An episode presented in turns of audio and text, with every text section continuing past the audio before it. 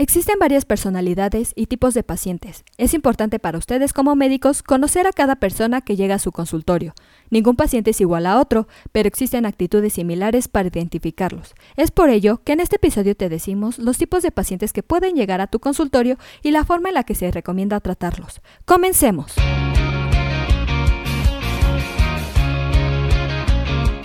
Asistencia Médico Legal, su empresa de responsabilidad profesional médica, en la cual te damos tips y consejos que te ayudarán a destacarte en el sector salud y evitar cualquier contratiempo con tus pacientes durante el desarrollo de tu profesión.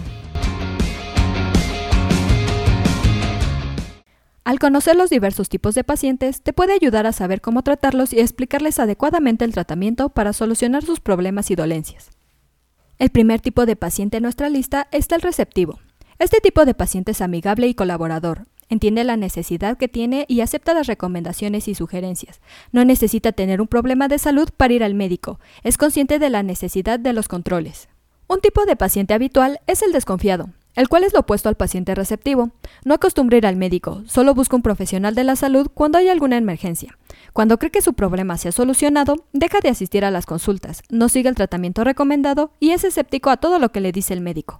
Otro tipo de paciente es el analítico. Le gusta pedir información detallada, tiene una mente técnica y emotiva, le cuesta tomar decisiones rápidas, puede ser histérico y pone en duda la profesionalidad de los doctores.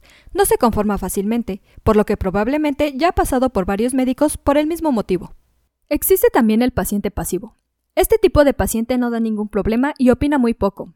Es lo opuesto al paciente analítico. No muestra mucho interés por los detalles, acepta las decisiones del médico sin ninguna objeción.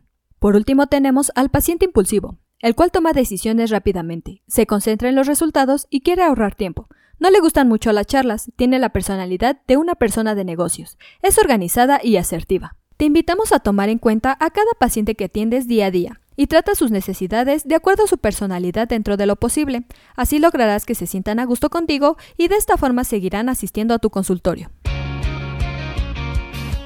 Eso es todo por hoy. Te invito a no perderte nuestros próximos episodios. Y la forma de no perdértelos es suscribiéndote a este podcast desde tu aplicación preferida.